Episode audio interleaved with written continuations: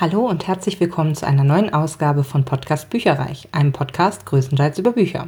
Mein Name ist Dilana und heute habe ich meinen Lesemonat Juli für euch, in dem ich relativ viele Seiten gelesen habe, aber teilweise nicht so viele Bücher. Und woran das lag, war, dass ich im Dicke Büchercamp mitgemacht habe. Das ist eine Aktion, die Nordbreze äh, auf Instagram, Marina heißt sie, seit ein paar Jahren immer im Sommer ausruft. Und die Spielregeln sind eigentlich relativ simpel. Ähm, es erstreckt sich vom Zeitraum Juli bis August. Man soll Bücher lesen, die über 500 Seiten haben und somit ins Dicke Büchercamp gehören sozusagen. Und es ist einfach nur eine, eine nette Aktion, sag ich jetzt mal. Man kriegt nichts gewonnen, man, das, das, es ist für einen selber zum Anreiz, dass man auch mal dicke Bücher in die Hand nimmt, was ich sehr, sehr begrüße, muss ich sagen, denn ich habe auch so einige dicke Bücher auf dem Stapel ungelesener Bücher, die ich noch nicht angegangen bin, denn früher fand ich das immer richtig cool, so je dicker, desto besser eigentlich und mittlerweile finde ich, dass es sich oftmals zieht und dicke Bücher auch gerne mal ein Garant dafür sind, dass vielleicht zu wenig gekürzt wurde. Und wie gesagt, dass es sich manchmal einfach in die Länge zieht und man kommt dann nicht so richtig raus und denkt sich, boah, was soll denn noch sein?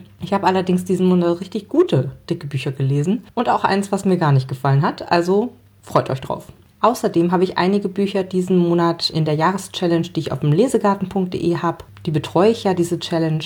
Und dort war, was sehr gut angekommen ist, die Aufgabe diesen Monat, dass man mit anderen Lesegärtnerinnen sozusagen zusammen was lesen sollte, weil mir schon auch aufgefallen ist, dass immer mal wieder unabsichtlich oder absichtlich äh, Sachen im gleichen Monat gelesen werden. Und ich glaube, das ist tatsächlich größtenteils unabsichtlich eher und nicht in Absprache. Und ja, da wollte ich einfach mal gucken, wie die Lesegeschmäcker so zueinander passen. Und dort habe ich auch, ja, ich glaube, zwei Bücher gelesen, die auch andere gelesen haben. Und davon werde ich euch auch gleich nochmal erzählen. Beginnen wir aber erstmal mit Glück und Selig von Dagmar Bach. Das ist ein Rezensionsexemplar aus dem Argon Verlag gewesen. Das ist erst am 30. Juni erschienen und ich habe es dann direkt angefangen zu hören.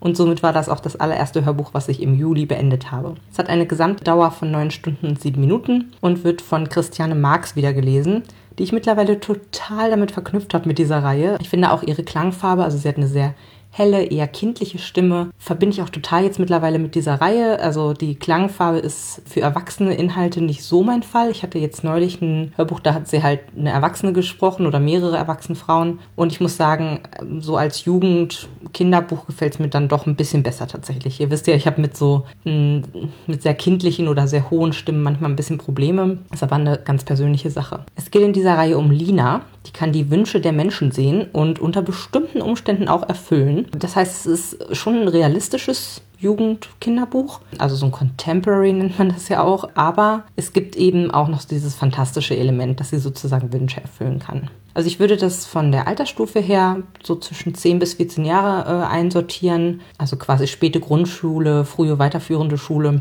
weil dort auch, es geht unter anderem auch um die erste Liebe, aber es ist einfach viel auch Alltagsbeschreibungen, Schulbeschreibungen, aber gleichzeitig mit einer gehörigen Prise Humor und auch Schlagfertigkeit. Also das ist wirklich cool zu sehen und macht richtig Spaß zu lesen. Es geht um die erste große Liebe, in diesem Fall unter verschärften Bedingungen, weil Lina in einen ihrer Stiefbrüder verliebt ist und das nun auffliegt.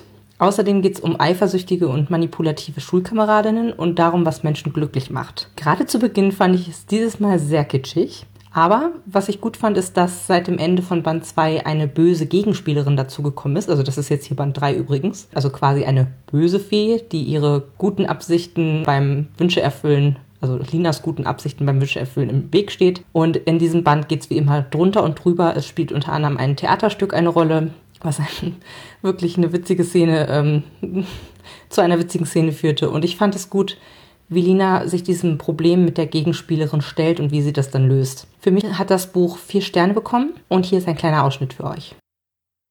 Die Mittagspause des nächsten Schultags verbrachte ich wieder in der Nische vor den Kunstsälen. Diesmal allerdings Mutterseelen allein. Denn Kim hatte mir morgens getextet, dass sie in der Nacht Fieber bekommen hatte. Ich kam mir zwar armselig vor, weil ich mich einfach ins Galaktiker hätte setzen können, zu Mats und seinem besten Freund Noah, oder meinetwegen auch zu Xenia Beermann. Sie war in der Klasse von Mats und den Zwillingen und führte Regie in der Musicalaufführung unserer Schule, die im Januar in dem kleinen Ateliertheater bei uns in der Nähe Premiere hatte. Aber ich fühlte mich unheimlich kraftlos nach allem, was passiert war ich seufzte tief, als ich die letzten Reste meines Brötchens aß und mit einem lauwarmen Schluck aus meiner Wasserflasche herunterspülte und dachte an Kim. Ich hatte sie vorhin, als ich beim Bäcker in der Warteschlange stand, kurz angerufen. Aber sie konnte kaum reden, so schlecht ging es ihr. Der Arzt hatte sie bis Ende der Woche krankgeschrieben. Mein Herz zog sich zusammen bei dem Gedanken, was sie durchmachte. Ich musste ihr helfen. Unbedingt. Aber wie? Selbst wenn sie sich von Herzen gewünscht hätte, wieder glücklich zu sein. Diesen Wunsch konnte ich nicht erfüllen. Das war einfach eine Nummer zu groß für mich. Und der Folterwunsch in Bezug auf Moritz? Nun ja, ich hatte keine Ahnung, ob ich dazu fähig sein würde, aber ausprobieren wollte ich es auch nicht. Außerdem konnte ich sowieso kein Blut sehen. Ich sah auf die Uhr. Noch 20 Minuten Pause. Ich beschloss, zurück in mein Klassenzimmer zu gehen. Lieber setzte ich mich dorthin und las noch ein wenig in der Lektüre für Deutsch, als hier Trübsal zu blasen. Kein Lehrer hielt mich auf dem Weg nach oben auf, und ich ging schon etwas besser gelaunt zu unserem Klassenraum. Doch als ich das Zimmer betrat, schreckte ich zurück. Es war schon jemand da. Jemand, den ich unter keinen Umständen treffen wollte. Lina! Sie wirbelte zu mir herum und beäugte mich argwöhnisch. Du scheinst mich ja schon ziemlich vermisst zu haben, wenn du mir sogar in der Mittagspause hinterher schleichst. Ich bin dir nicht hinterhergeschlichen, rutschte es mir heraus, und ich biss mir auf die Zunge. Nicht? Dann bist du dümmer, als ich dachte. Wie nett, murmelte ich und versuchte nicht zusammenzuzucken, als die Tür hinter mir ins Schloss fiel.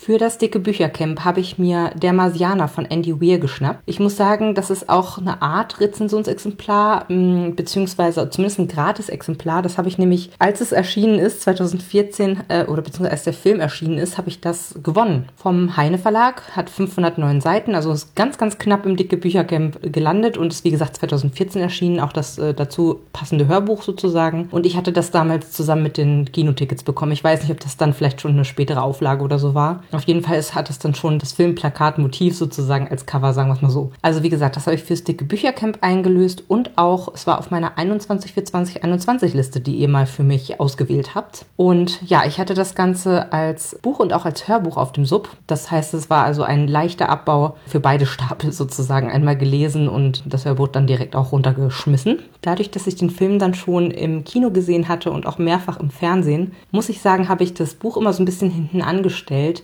weil ich die Story ja schon kannte. War aber ein Fehler. Also das Buch ist wieder mal besser als der Film.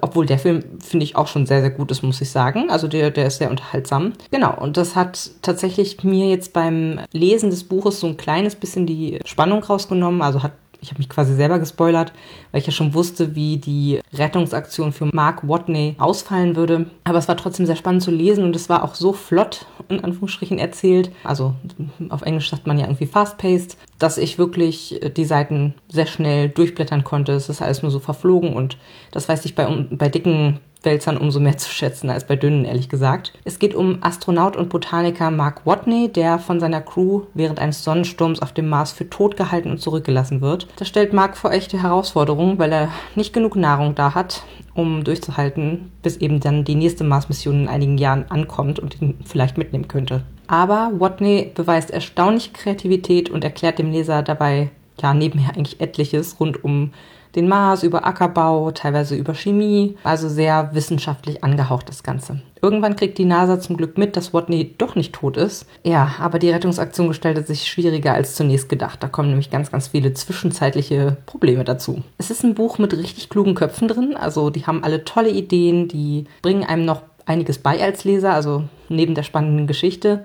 Und insofern fand ich das ein super Auftakt für das dicke Büchercamp. Ist echt spannend. Was Besonderes fand ich auch und deswegen würde ich dem fünf Sterne geben. Zumal auch der Charakter von Mark Watney sehr lustig ist. Also ich glaube, eine der ersten Sätze ist irgendwie, ich bin im A, Punkt, Punkt, Punkt. Irgendwie sowas. Also es ist ähm, so gemischt erzählt zwischen so, ja, so Log-Einträgen in, in so einer Art Tagebuch, die er eben macht und beschreibt er immer jeden Tag, was er eben unternommen hat, welche Schritte er jetzt machen musste, um, also wie gesagt, mit ganz vielen Berechnungen teilweise auch, also so nach dem Motto, ja, ich habe nur noch so und so viel äh, Portionen Essen, ich bräuchte aber irgendwie so und so viele, wie kriege ich jetzt das und das potenziert und keine Ahnung, schlag mich tot.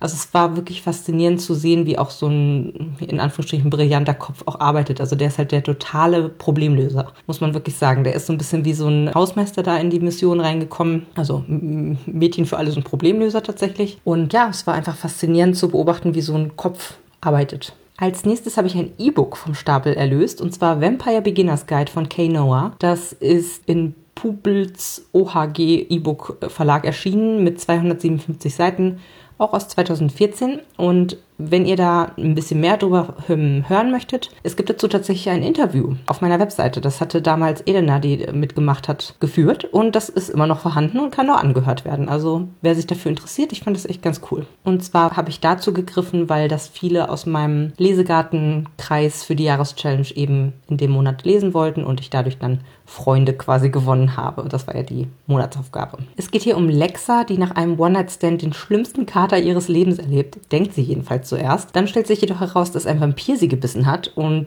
solche Symptome wie Lichtempfindlichkeit oder der Hunger auf blutige Speisen sozusagen die Nebenwirkung ihrer Verwandlung in einen Vampir sind. Damit aber nicht genug, ihr Beißer ist außer Kontrolle und mordet sich durch München, während Lexa noch mit ihrer Verwandlung umzugehen lernt. Und ihre beste Freundin Maya bandet gerade nichts ahnt mit einem Werwolf an. Es war wirklich locker leicht, spannend und auch lustig zu lesen, aber an der einen oder anderen Stelle war es jetzt auch nicht so meins. Also zum Beispiel, dass es auch noch Zombies und Elfen gab. Es gibt auch noch zwei weitere weitere Bände und da wird das vielleicht dann ein bisschen näher noch beleuchtet, nehme ich mal an. Zwei oder sogar drei weitere Bände, weiß ich gerade gar nicht mehr genau. Auf jeden Fall noch ja, ein paar Bände dazu. Und manchmal habe ich auch die Hände vor den Kopf geschlagen, ob der Dummheit der Charaktere. Also die haben sich so oft selbst irgendwie in Gefahr gebracht, obwohl sie genau wussten, dass irgendwas richtig schief gehen könnte, haben sie es halt einfach trotzdem gemacht und das fand ich irgendwie nicht so ganz nachvollziehbar und ja, wie gesagt, ziemlich dumm. Ich konnte mir das fast nicht durchlesen manchmal. Und im ersten Viertel im Besonderen ist mir tatsächlich auch aufgefallen, dass die Sprache an der einen oder anderen Stelle irgendwie angestaubt wirkte. Ich habe mir dann auch äh, tatsächlich mal, ich dachte so, hä, stimmt das? Oder wie, wie komme ich denn da jetzt drauf? Dann habe ich jetzt einfach mal ein paar Sätze rausgeschrieben, wo ich so ein bisschen drüber gestolpert bin, wo ich auch denke, so spricht eigentlich keiner miteinander. Also das finde ich dann auch ein bisschen unrealistisch, dass die Leute sich so miteinander unterhalten und das dann sagen. Zum Beispiel, da sprichst du ein wahres Wort gelassen aus. Maja, verschone mich mit deinem Machwerk. Das macht er gewiss nicht. Na, das nenne ich den Bock zum Gärtner machen. Also in meinem Umkreis spricht so keiner. ja, aber es gibt, ach ja, drei Folgebände und äh, ja, das Buch hat mich gut unterhalten, aber jetzt nicht unbedingt aus den Socken gehauen. Und deshalb würde ich es mir noch offen lassen, ob ich mir die Folgebände irgendwann auch mal zu Gemüte führe.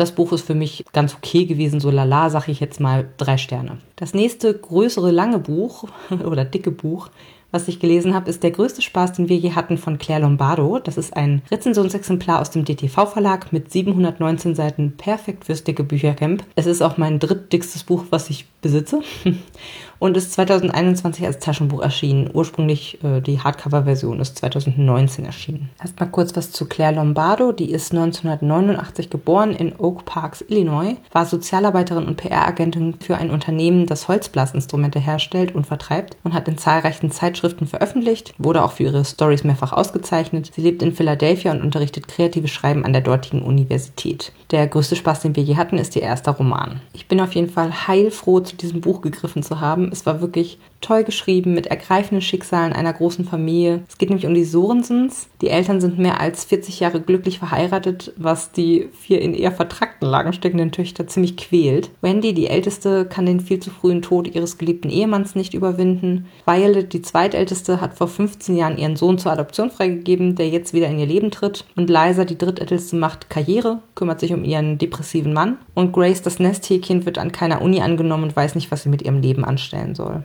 Obwohl es ein relativ langes Buch bin, bin ich auch hier nur durch die Seiten geflogen. Es ist schon deprimierend und spricht über die positiven und die negativen Phasen in so einem Familienleben, aber im Alltäglichen. Also es ist jetzt kein riesiges Drama in Anführungsstrichen. Sowas wie Geldsorgen, Drogen, Krankheit oder so spielt keine Rolle. Aber was auch mit dabei ist und was er auch triggern kann, sage ich jetzt mal, ähm, Zweifel an der Beziehung, Stress, Überforderung im Eheleben, besonders auch mit kleinen Kindern. Alles sehr ungeschönt und realistisch beschrieben, wie ich fand. Und sehr, sehr packend. Also man fiebert mit den Charakteren mit und hofft, dass sie ihren kleinen bis mittelschweren Probleme in den Griff bekommen und dann zu den schönen Seiten des Lebens zurückkehren können. Das Cover finde ich auch sehr schön. Es ist schlicht und sehr passend weil die abgebildeten Ginkgo-Blätter auf einen alten Familienbaum im Garten der Sorensens anspielt, der in Davids Rentenalter von einem Pilz befallen wird und ums Überleben kämpft. Kann ich nur empfehlen, für mich fünf Sterne. Dann musste ein sehr langes Hörbuch dran glauben, und zwar Böses Blut aus der Common Strike-Reihe von Robert Galbraith,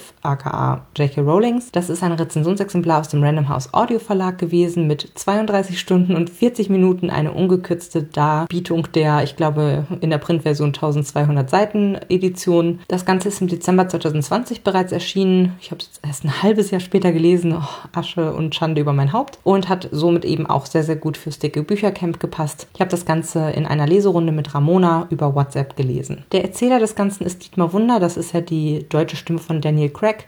Der hat auch die vorherigen sehr gut gelesen und auch hier fand ich es wieder wirklich grandios. Er verstellt die Stimmen, aber nicht so, dass es komisch wirkt, sondern dass es wirklich einfach atmosphärisch dazu passt. Liest mit super viel Betonung und ja, wie ich finde, perfekt gelesen. Dieses Mal ermitteln Robin und Strike in einem Cold Case, ihrem ersten Cold Case. 1974 ist Annas Mutter nach einem langen Tag in ihrer Arztpraxis nicht bei ihrer Verabredung mit der besten Freundin im Pub die Straße runter angekommen. Was ist passiert? Hat sie wirklich der Serienmörder auf dem Gewissen, der damals sein Unwesen trieb? Hat sie ihre Familie verlassen? Und warum ist der leitende Ermittler damals dem Wahnsinn anheimgefallen? Die beiden ermitteln und müssen sich auch privat über einiges klar werden, denn sie entwickeln Gefühle füreinander. Doch wenn es nichts mit ihnen werden würde, würde auch ihre Karriere im Eimer sein. Sollen sie denn das Wagnis eingehen? Mir hat der Fall gut gefallen. Die Ermittlungen waren mal wieder so ein richtiger Slow Burn.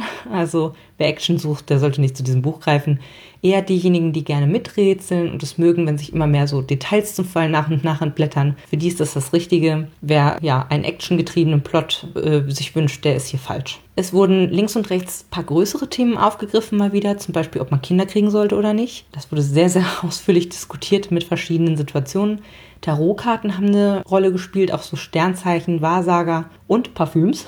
Also ja, eine wilde Mischung eigentlich dieses Mal. Trotzdem habe ich lange überlegt, ob ich die Reihe fortführen soll, weil ich nicht weiß, ob ich das Werk wirklich von der Autorin trennen kann. Ehrlich gesagt stieß es mir auch gerade zu Beginn des Buchs bitter auf, dass in der Reihe eigentlich mehrfach Bösewichte und so psychisch kranke Frauenkleider gerne tragen. Das hat sich dann allerdings in diesem Band sehr relativiert für mich. Also mit Voranschreiten der Geschichte hatte das eine sehr, sehr untergeordnete Rolle nur noch gespielt und insofern war das dann okay für mich. Der Fall hat mir auf jeden Fall gut gefallen und das Ganze kriegt von mir vier Sterne. Hier ist noch ein kleiner Ausschnitt für euch. Fangen wir doch am Anfang an, schlug Strike vor. Als ihre Mutter verschwand, müssen sie noch sehr jung gewesen sein. Gerade mal ein Jahr alt, sagte Anna. Ich erinnere mich nicht an sie.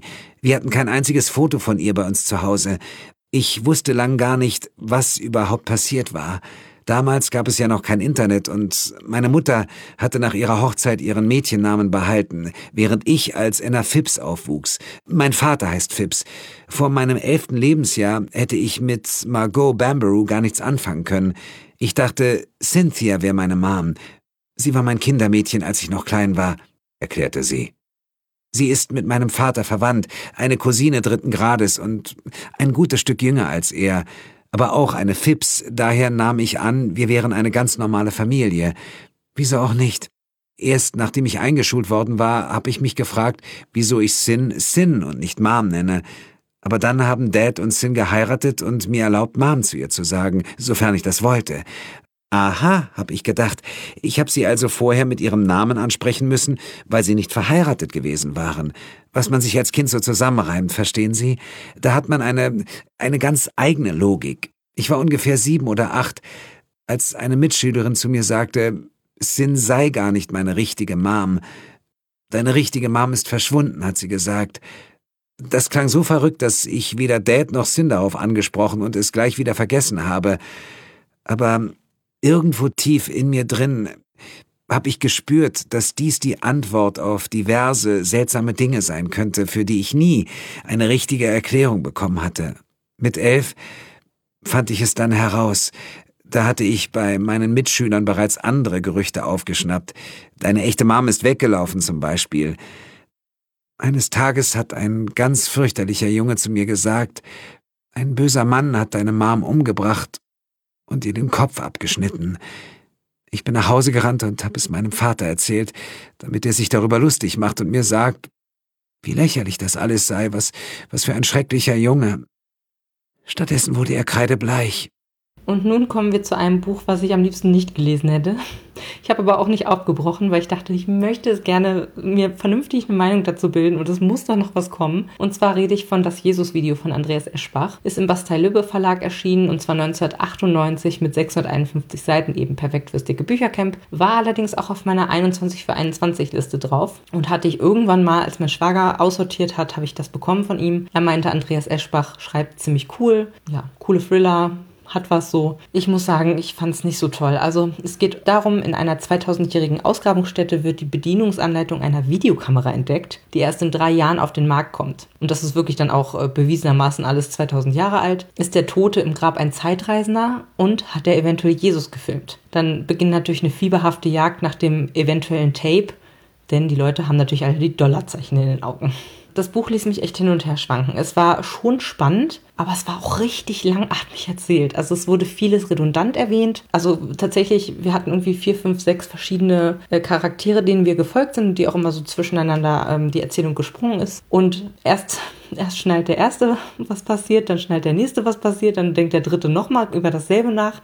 Für ihn sind es natürlich das erste Mal die Gedanken, aber dadurch ist eben eine unglaubliche Redundanz entstanden. Und ich muss auch sagen, viel passiert ist auf den, auf den 5, 650 Seiten auch nicht. Also ja, darüber hinaus gab es so ein, zwei Stellen, wo mir die Zufälle zu groß und unwahrscheinlich waren. Also zum Beispiel ist ausgerechnet der Kumpel einer der Protagonisten ein Restaurateur von altem Papier. Also der, der quasi das Papier gefunden hat, der hat auch zufälligerweise einen Kumpel, der in so einem Labor arbeitet, wo er eben genau dieses Papier untersuchen kann. Davon weiß aber der Ausgrabungsleiter nichts und so. Und dann ist auch noch der Vater von diesem Papierkumpel, sag ich jetzt mal, der einzige, der nach von geheimen Ausgrabungen eines Tunnels unterhalb der Klagemauer wusste. Wie hoch ist die Wahrscheinlichkeit dafür, bitte? Das fand ich richtig merkwürdig. Außerdem habe ich erfahren, dass es eine Dilogie ist.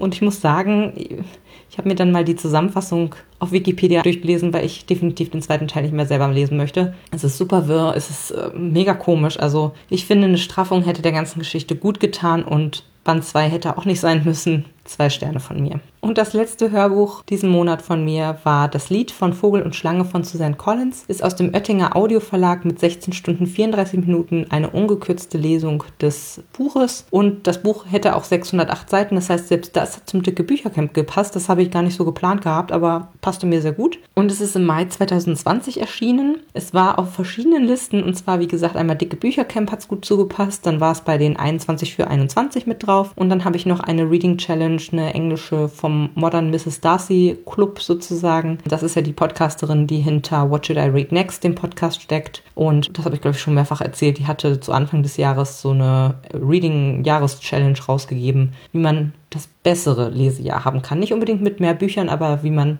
auf was man sich besinnen möchte, was man erleben möchte, was man lesen möchte. Und da habe ich eben das auch mit reingenommen. Ich muss auch sagen, auch hier schäme ich mich dafür, dass ich erst jetzt dazu gegriffen habe. Das war nämlich ein Geburtstagscredit äh, über Audible von meiner besten Freundin letztes Jahr. Letztes Jahr, weil ich das unbedingt sofort lesen wollte und ja, Geburtstag hatte und dann hatte sie mir da, wie gesagt, diesen Credit für geschenkt und dann ist es über ein Jahr später und dann erlöse ich das Ganze erst vom Sub, ey, furchtbar.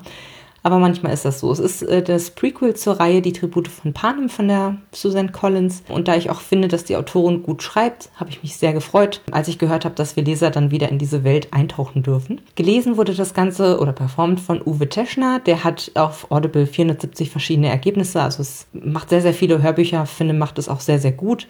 Er ist zum Beispiel der Stammleser der Chris Carter-Reihe und ihr könntet ihn auch von Carlos Ruiz Safon oder Markus Heitz, äh, da hat er auch einige von gesprochen, äh, kennen. Ich fand ihn in Anführungsstrichen gesagt neutral gut. Das heißt, er hat eine angenehme Stimme und auch eine eher zurückgenommene Stimme, wie ich finde. Also der macht nicht übermäßig viel mit Stimmenvorstellung oder ähnlichem und das finde ich aber tatsächlich momentan einfach nur angenehm, denn überall, wo es momentan zu viel ist, ist es mir tatsächlich meistens auch zu viel. Dieses Buch erzählt die Geschichte des jungen Coriolanus Snow, der später der Präsident des Landes wird, in dem Katniss dann Jahre später in den Hungerspielen antreten muss. Und es ist kurz nach dem Niederschlag der Rebellion. Die Menschen sind kriegsgebeutelt und arm, das Land liegt in Schutt und Asche. So geht's eben auch dem Snow, der aber wenigstens einen guten Namen und einen Top-Ruf hat, Ist auch ein sehr, ja, charmanter junger Mann, so wie er dargestellt wird und wie er sich verhält. Und es geht nun darum, dass die Hungerspiele, die in ihren Anfängen immer im Kolosseum stattfanden, statt in so einer Spielarena mit viel Einfluss von außen, sollen jetzt interessanter gemacht werden und deswegen werden den diesjährigen Tributen Mentoren aus dem Kapitol, also der Hauptstadt, äh, zugeordnet. Unter anderem eben auch Coriolanus Snow. Der findet es erst eine Frechheit, dass er die weibliche Tributin aus Distrikt 12 zugeordnet bekommt. Also wirklich die schwächste der Schwächsten sozusagen. Aber Lucy überrascht ihn bereits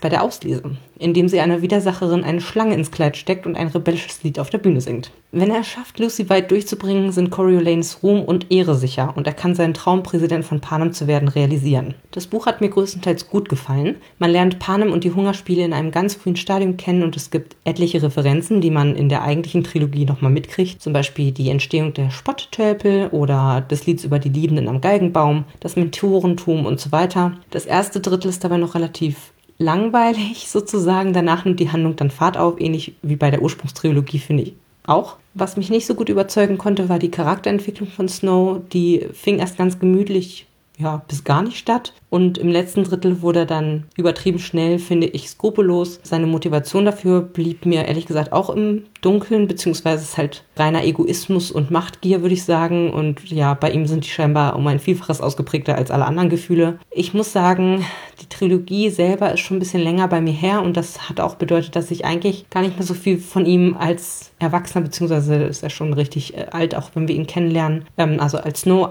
als Präsident konnte ich mich jetzt nicht mehr so wahnsinnig viel erinnern. Das heißt, ich musste ganz viel nachschlagen tatsächlich nochmal. Habe ich aber auch erst hinterher gemacht. Also wenn, als ich fertig war damit, habe ich dann nochmal durchgelesen, was für Informationen wir aus, aus der Trilogie über ihn wissen. Ich finde, den, den Film dafür zu sehen, macht jetzt auch nicht unbedingt Sinn. Also einige Sachen wusste ich noch, aber vieles eben auch nicht. Und das wäre tatsächlich an der einen oder anderen Stelle ganz gut gewesen, denke ich. Ich würde übrigens auch nicht empfehlen, die Reihe mit dem Prequel zu beginnen, sondern wirklich das ähm, Prequel nach den drei Trilogieteilen zu lesen. Ich könnte mir übrigens auch vorstellen, dass ähm, hier noch weitere Prequel-Teile folgen, weil das hat jetzt eigentlich nur die Entwicklung abgedeckt, wo er noch gar kein Präsident war. Also da könnte noch was kommen, unter anderem eben auch, weil seine Cousine später den Rebellen hilft. Also das ist auch was, was ich dann durch diese Recherche quasi nochmal rausgefunden habe. Also seine Cousine ist Tigris und die hilft später den Rebellen. Äh, die ist später irgendwie total ich sag mal, entstellt durch irgendwelche Schönheitsoperationen, sodass sie immer mehr wie ein Tiger aussieht und ist halt irgendwie Modedesignerin im Kapitol und ja, versteckt die Rebellen im Keller oder irgendwie sowas war das, glaube ich. Da könnte noch was kommen. Ich weiß allerdings nicht, ob ich es unbedingt bräuchte, muss ich sagen. Und vor allen Dingen ist äh, Tigris später eher gegen Snow und möchte ihn sterben sehen. Also diese Entwicklung hat man noch gar nicht richtig verstanden durch dieses Prequel. Wer weiß, ob da nicht noch irgendwie ja, ein Folgeband kommt oder so. Ich muss auch sagen, ich bin dann so ein bisschen so ein äh, Mini- Kaninchenloch runtergestürzt zu dem Thema. Ich hatte mir nämlich von Liberiarium auf Booktube, die ist übrigens auch eine schöne Empfehlung für euch, wenn ihr gerne Booktube guckt. Liberiarium, die hatte zwei Lesevideos zu dem Buch ab, äh, gemacht und die hatte ich mir auch noch abgespeichert und habe ich jetzt quasi, nachdem ich selber das gehört habe, äh, nochmal angeschaut. Das war einmal so ein Reading-Vlog, also äh, Lese-Vlog quasi, während sie es gelesen hat, mit so Zwischenupdates, die auch alle gespoilert haben oder eben ja eine allgemeine Buchvorstellung mit einem Spoilerteil und ja, ich fand es wirklich, ich mag das immer total gerne, nochmal fremde Meinungen irgendwie zu hören. Dadurch, dass ich tatsächlich auch mit Ramona darüber gesprochen habe, sie hat das nämlich auch diesen Monat gelesen, war das irgendwie nochmal ganz cool, dass man so zwei, drei verschiedene Meinungen ähm, eingeholt hat. Also Lea von Liberiarium fand übrigens das äh, ziemlich gut, dass das im letzten Drittel nochmal so ein bisschen evil wurde, während mir das Holter die Polter irgendwie ging. Und was ich auch noch ganz cool fand, äh, als ich diese Videos geguckt habe, habe ich auch so ein bisschen durch die Kommentare mal durchgelesen. Und da war ein Tipp, ein Hinweis, dass nämlich eine Sängerin, die in dem Buch beschriebenen Liedtexte, was ich übrigens auch mal richtig gut von Susanne Collins finde, die packt da halt immer wieder so Liedtexte rein und ja, man kennt es ja aus den Filmen, dass die dann eben vertont werden auch sogar und ja, die beflügeln eigentlich, finde ich, total so Musiker oder musikalische Menschen, äh, sich da vorzustellen, wie das sich anhören könnte, finde ich. Ähm, hier waren auch wieder bestimmt vier, fünf, sechs verschiedene Lieder und Liedtexte drin und da hat sich eine Künstlerin die geschnappt und hat da quasi äh, ihre Musik draus gemacht und zwar heißt die Dame Maya Win oder Winnie ich veröffentliche euch die Playlist und auch die beiden Lesevideos von Liberiarium werde ich euch alle auf bücherreich.net mit in die Episodenbeschreibung äh, einbetten, sodass ihr das auch anschauen könnt, wenn ihr möchtet. Also die Künstlerin selber, ich muss sagen, ein, zwei Lieder fand ich irgendwie zu lahm. Also das war sehr einschläfernd, sag ich jetzt mal. Aber einige fand ich richtig schön, die wirklich auch so als Balladen gedacht waren. Bei anderen habe ich gedacht, Mensch, das müsste doch irgendwie ein bisschen flotter. Äh, aus, äh, also in meiner Vorstellung war das waren bestimmte Lieder irgendwie flott und frech und äh, nicht ganz so lahmarschig, wie sie es quasi gesungen hat. Aber trotzdem eine sehr, sehr schöne Stimme und lohnt sich da mal reinzuhören. Ich habe dem Buch vier Sterne gegeben. Bevor ich jetzt zur Subhöhe komme, möchte ich nochmal Werbung in eigener Sache machen. Und zwar gibt es auf www.woicherreich.net slash shop mittlerweile einen kleinen Online-Shop von mir. Ich habe nämlich zehn verschiedene Motive an buchigen Magneten designt, die ihr euch zum Beispiel an den äh, Subwagen machen könnt, an den Kühlschrank, Magnetboard, also alles ist halt magnetisch, hält an allem, was irgendwie Metall quasi ist. Und ja, ich bin super stolz darauf. Schaut mal vorbei, ein Magnet kostet 3 Euro, dann äh, Versand ist 2 Euro allerdings als Pauschale. Also je mehr ihr einkauft, desto ja, weniger ist dann quasi der Versand in Relation dazu. Und ich würde mich super freuen, wenn ihr da vorbeischaut und ein paar Magnete kauft. Ist wirklich mein kleines Baby jetzt, was ich die letzten Wochen und Monate ganz intensiv verfolgt habe und mega stolz bin, dass die Magnete jetzt endlich fertig sind und man sie kaufen kann. Zehn ganz tolle, finde ich, verschiedene Motive. Man kann sie an die kleinen Servierwagen dran machen von dem großen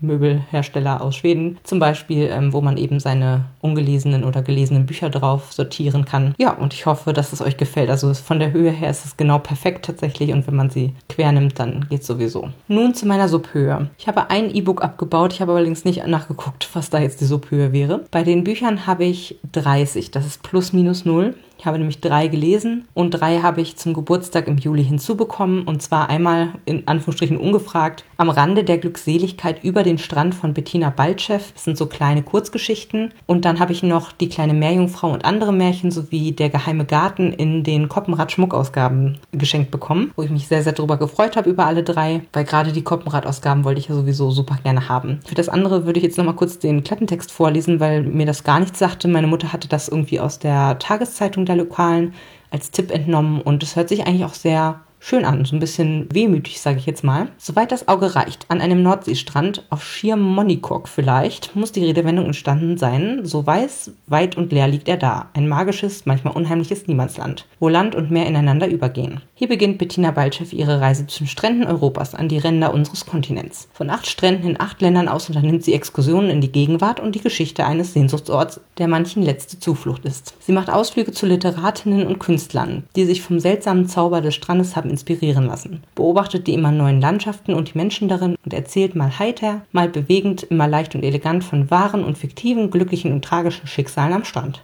am Rande unserer Welt. Bin mal gespannt. Bei den Hörbüchern habe ich insgesamt eins abgebaut, weil ich wirklich in den letzten, glaube vier Tagen oder so des Monats dieses Das Lied von Vogel und Schlange durchgehört habe, dieses 16-Stunden-Hörbuch, weil ich das unbedingt noch fertig lesen wollte für diesen Monat, um weitere Freundschaften zu schließen. Und zwar habe ich jetzt 112 Hörbücher, das heißt insgesamt minus eins. Ich habe drei gehört, dann hatte ich ja noch der Marsiana sozusagen auf zwei Subs liegen, also vier quasi abgebaut. Und ich habe drei Rezensionsexemplare hinzugefordert, und zwar Band 4 bis 6 aus der Die Sieben Schwestern-Reihe von Lucinda Riley. Da kann es nämlich gerne weitergehen. Und einige weitere Rezensionsexemplare sind auch noch dazugekommen. Aber die erzähle ich euch erst im August. Alles klar, bis zum nächsten Mal. Tschüss. Informationen zu allen Büchern, über die ich heute gesprochen habe, findet ihr auf meiner Website www.bücherreich.net mit UE. Ihr könnt dort oder auf Facebook unter www.facebook.de slash podcastbuicherreich in einem Wort durch mit mir in Kontakt treten. Meine E-Mail-Adresse lautet buicherreich at gmail.com. Wenn ihr diesen Podcast über iTunes abonniert habt, würde ich mich riesig freuen, wenn ihr mir eine 5-Sterne-Bewertung hinterlasst. Dies ist ein privater Buch-Podcast, in dem ich nur meine eigene private Meinung wiedergebe. Wenn mir ein Buch oder Hörbuch kostenlos zur Verfügung gestellt wird, kennzeichne ich es entsprechend auf meiner Website.